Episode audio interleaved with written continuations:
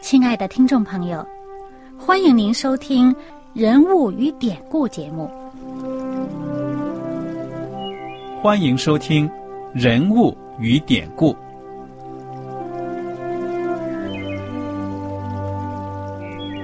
听众朋友们，当你读圣经的时候，不知道有没有过这样的想法？生活在几千年前的圣经人物，与我们这生活在二十一世纪的人有什么相关吗？那些古时候缔造了历史的伟人们，只是些令我们感叹而望尘莫及的对象吗？那些败坏了品德的小人和有负圣托的失败者，难道只是为了让我们嗤之以鼻吗？在这个人物与典故的节目里，我和小燕将与大家一起通过圣经中的人物和他们的事迹，看看我们能从他们的故事中得到哪些启发，以便用正确的态度来对待我们每天所面对的生活和挑战，共同奔走天国的旅程。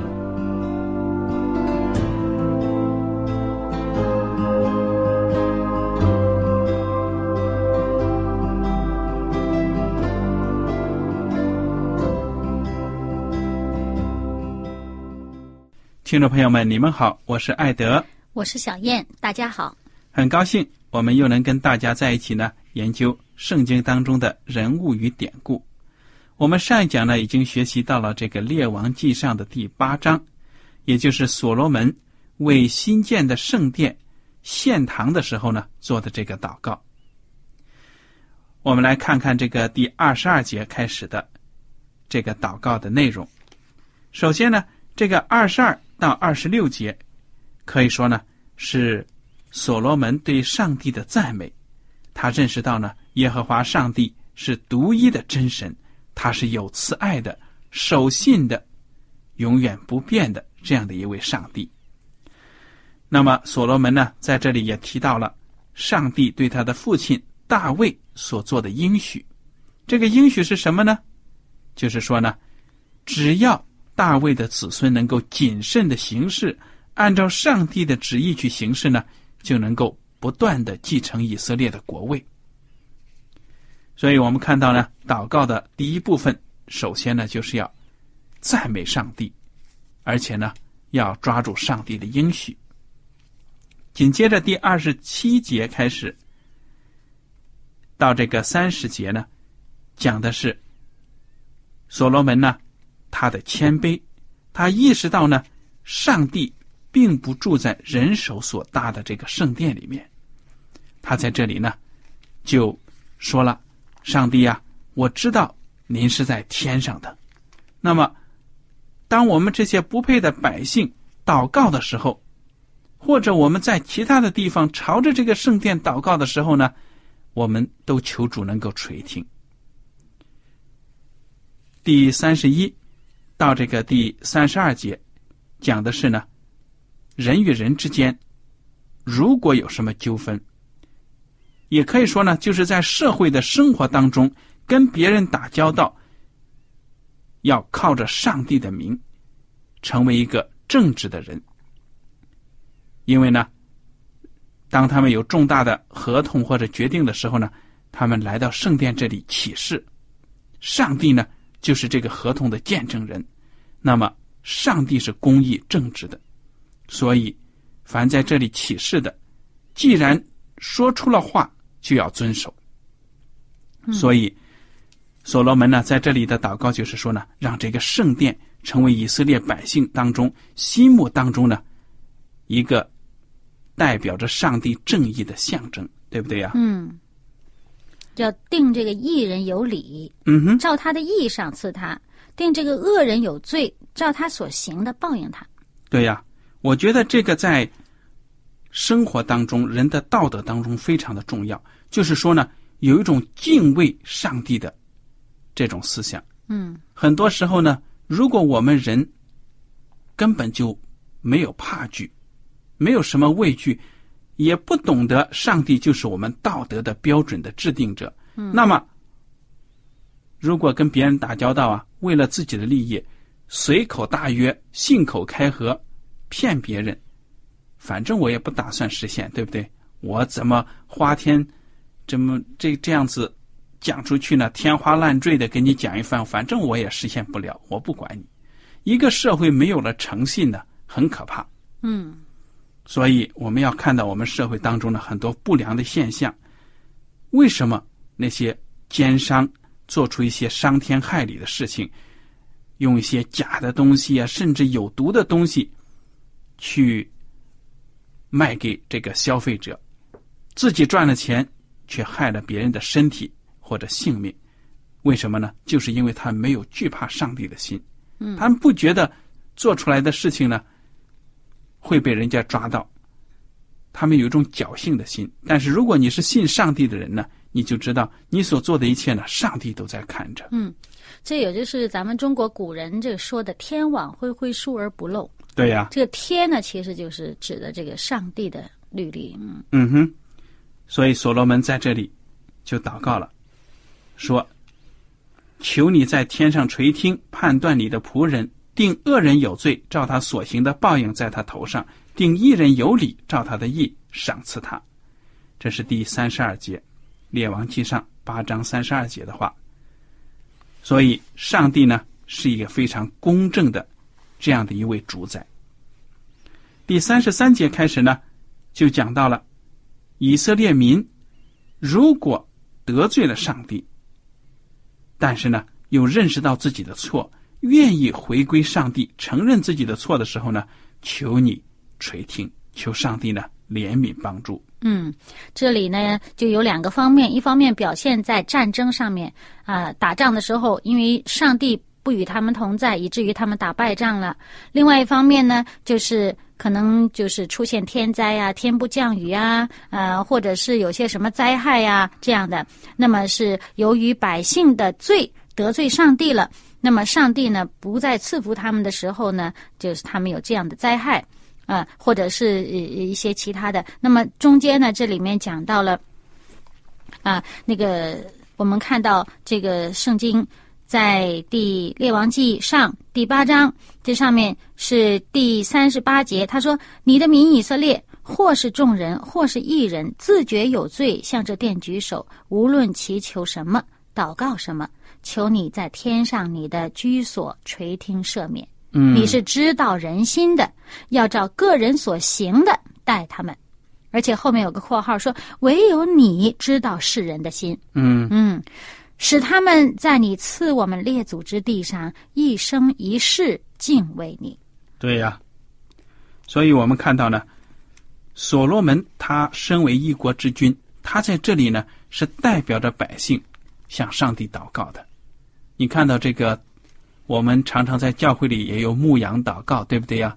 嗯就是替其他的弟兄姐妹们祷告，我们自己也是当中的一员。那么所罗门呢，就是在这里，而且当时呢，他提到的这些，国中若有饥荒、瘟疫、旱风、霉烂、蝗虫、蚂蚱，或有仇敌犯境围困城邑，无论遭遇什么灾祸疾病，你看这些事情呢，其实在我们二十一世纪仍然都有的。嗯天灾人祸、疾病、战争。所罗门呢，就说了：“上帝啊，在这一切当中呢，都求你看顾。愿我们呢，能够知道很多事情呢，是我们的罪引起的。嗯，虽然有一些也是无辜遭害啊，受牵连的无辜遭害，但是呢，呃，我们在这个时候呢，都应该反省一下，嗯，嗯，对呀、是不是由于自己的罪造成？对呀、那归根结底呢，很多事情都是人的罪，有的时候跟你没有关，是别人的罪，对对不对呀、嗯。所以都是人的罪。所以也需要除了为自己祷告，也有代求的。对，第四十一节到这个第四十三节呢，所罗门特别提到了外邦人。我们来看看他说什么。论到不属你民以色列的外邦人，为你名从远方而来，他们听人论说你的大名和大能的手，并伸出来的膀臂，向这殿祷告，求你在天上你的居所垂听，照着外邦人所祈求的而行，使天下万民都认识你的名，敬畏你，像你的民以色列一样，又使他们知道我建造的这殿是称为你名下的。我觉得这点很了不起啊！所罗门还纪念着那些外邦人。如果他们是敬畏上帝的，虽然不是以色列人，也可能来不到这个圣殿，但是他如果祷告了，求主你也垂听他们的祷告。嗯，其实呢，这个实实际上就是上帝给以色列人拣选他们的时候的这一使命。这是当初上帝拣选他们的初衷。对呀、当初上帝呃拣选亚伯拉罕，就说你这个要使这个万民万国因你得福，你要把这个我给你的这些教导，要教导你的子孙。本身他们承担的这么一个责任和使命，就是要把上帝的一个给人类的信息传给世天下万民的。嗯而这个所罗门建了这圣殿，他就想到了这一方面，啊，证明他还没有忘记这方面。就是说，这个圣殿是归于上帝名下的，要成为上帝的荣耀。嗯，当万民听到上帝的名，他要有一个归向上帝的心。愿上帝就纪念这些民，使他们蒙福。嗯，非常的好。我们自己在祷告当中呢，也常常的要为别的人祷告、代祷，甚至呢，有很多我们都不知道、不知名、不知姓的，我们呢也应该纪念他们在我们祷告当中，对不对呀？嗯，对，尤其是他说了这最后这一句话嘛，他说，呃，使他们知道我建造的这殿是称为你名下的。你看，他就把这个物质的这么一个建筑，它是归于上帝名下的，这是一个灵性的方面，就是说这个建筑物本身，并不是，并不是一个中心，不是一个崇拜的中心。嗯哼，真正我们崇拜的是归于上帝名下的这个名分，就是上帝让我们成圣的这个根源在哪里？嗯，就是我们所敬拜的是这个上帝。那么，也就是说，我们的心要归他，对了，而不是呃崇拜这么一个建筑物。嗯，好，我们接着来看看第四十四节。你的民若奉你的差遣，无论往何处去与仇敌征战，向耶和华所选择的城，与我为你名所建造的殿祷告，求你在天上垂听他们的祷告祈求，使他们得胜。这个祷告呢，当然跟当时的社会环境非常的有关，因为那个时候呢，可以说战争是一种家常便饭了。嗯因为以色列生存的环境呢，就夹在外邦人当中，常常受到骚扰。那么，所罗门在这里就说了：如果我们出去征战呢，求主也能够帮助我们。嗯，他这里讲呢，奉你的差遣而去。嗯哼，嗯，那都应该是正义的战争了，而不是因为我们的领导人的私心呢发动的什么不义之战，对不对啊？嗯，就好像我们现在的人呢，所谓这个拆船哈，嗯啊、就是奉上帝的名去传这个福音到这个人家还不认识的地方。对呀、那么愿呢，上帝呢，就是赐福他们的脚步。嗯，好，第四十六节，你的民若得罪你，这个括号里面补充一句说：世上没有不犯罪的人。你向他们发怒，将他们交给仇敌，掳到仇敌之地，或远或近。他们若在掳道之地想起罪来，回心转意，恳求你说：我们有罪了，我们悖逆了，我们作恶了。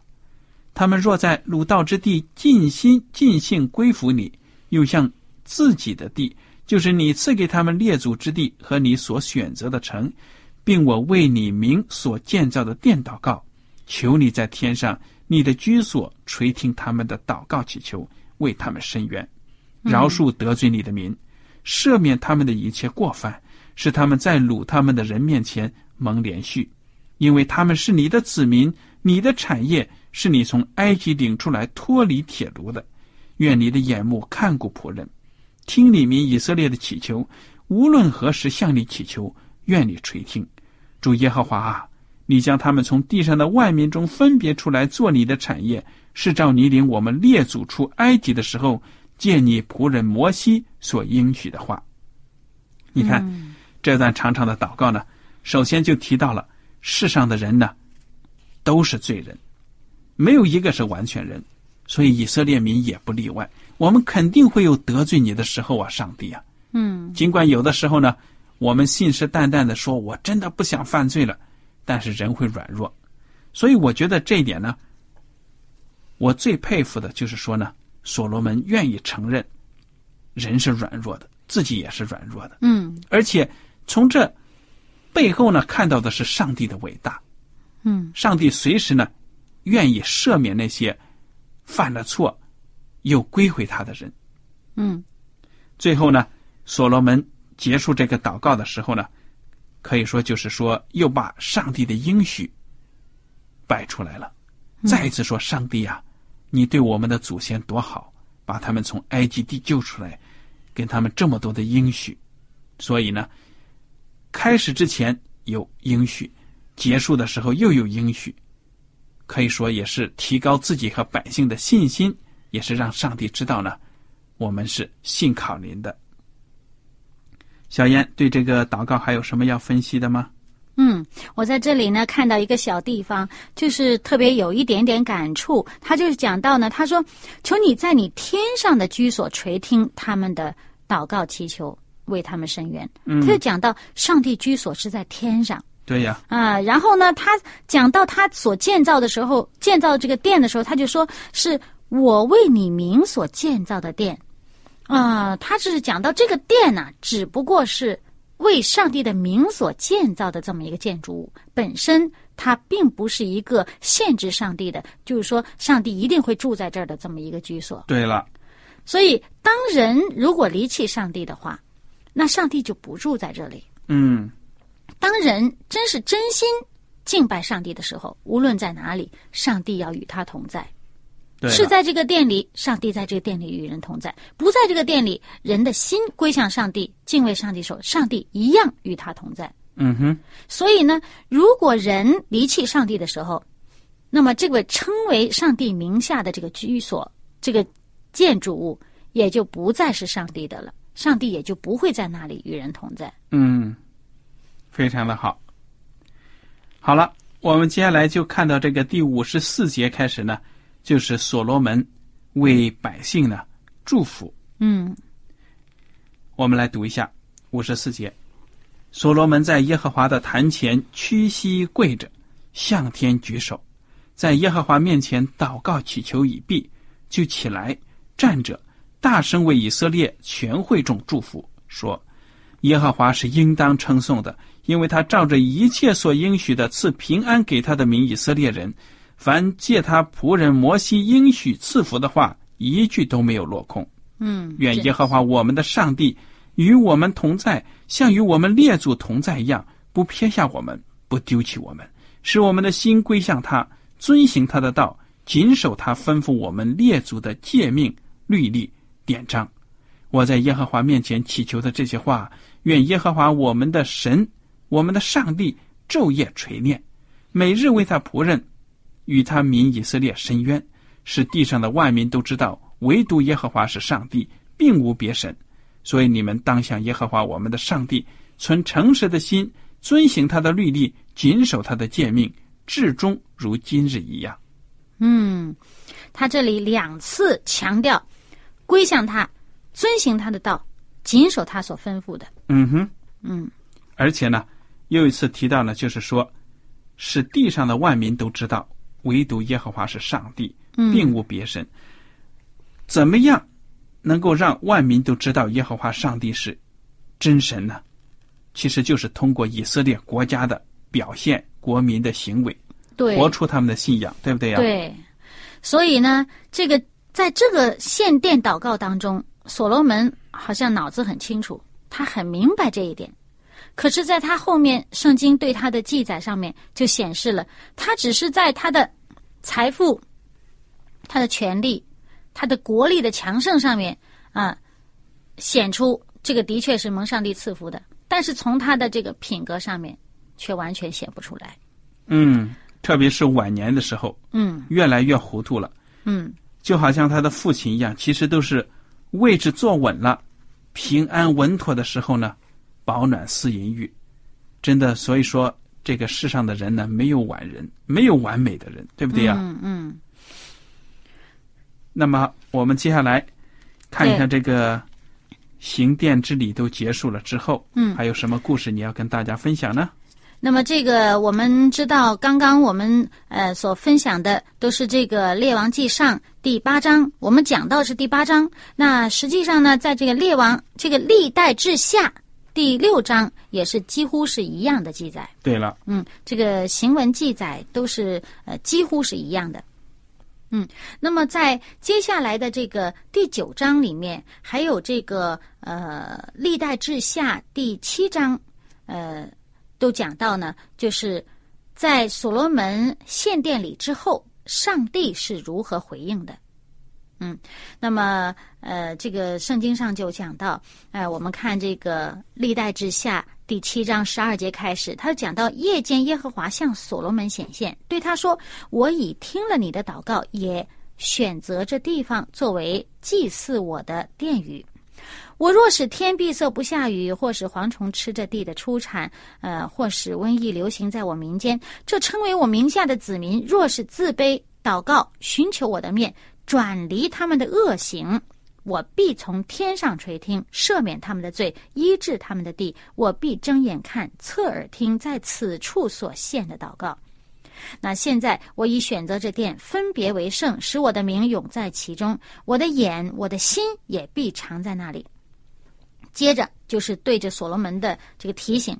和警告，他说：“你若在我面前效法你父大卫所行的，遵行我一切所吩咐你的，谨守我的律例典章，我就必兼顾你的国位，正如你与你父呃，正如我与你父大卫所立的约，说你的子孙必不断人做以色列的王。倘若你们转去丢弃我指示你们的律例诫命，去侍奉敬拜别神。”我就必将以色列人从我赐给他们的地上拔出根来，并且我为几民所分别为圣的殿，也必舍弃不顾，使他在万民中做笑柄，被讥诮。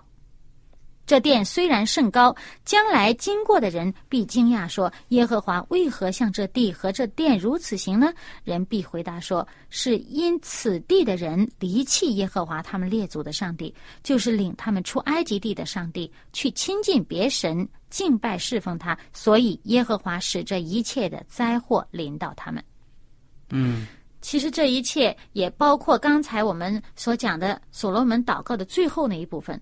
我们都看到呢，这些在后来的以色列人的历史当中，真是切切实实的出现了。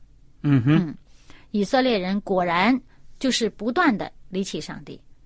虽然上帝派了很多的先知，呃，提醒他们，派了很多的这个这个上帝这个仆人去教训他们，但是最终以色列人呢，总是，呃，日子一好一点。跑远了啊！日子困难了啊！回头看一看上帝，呃，不好了，嗯，就接受教训啊。等他们日子过好了，又不行了。到最后呢，离离合合，越走越远，嗯，每一次都越走越远。到最后没有办法的时候呢，就被外族侵略，甚至掳走了，嗯，离开了他们这个地方，反反复复的，嗯，整本圣经的旧约故事，我们都看到这个主题，就是。上帝的选民背弃上帝，然后呢，又悔改，被上帝拯救，又回到上帝身边。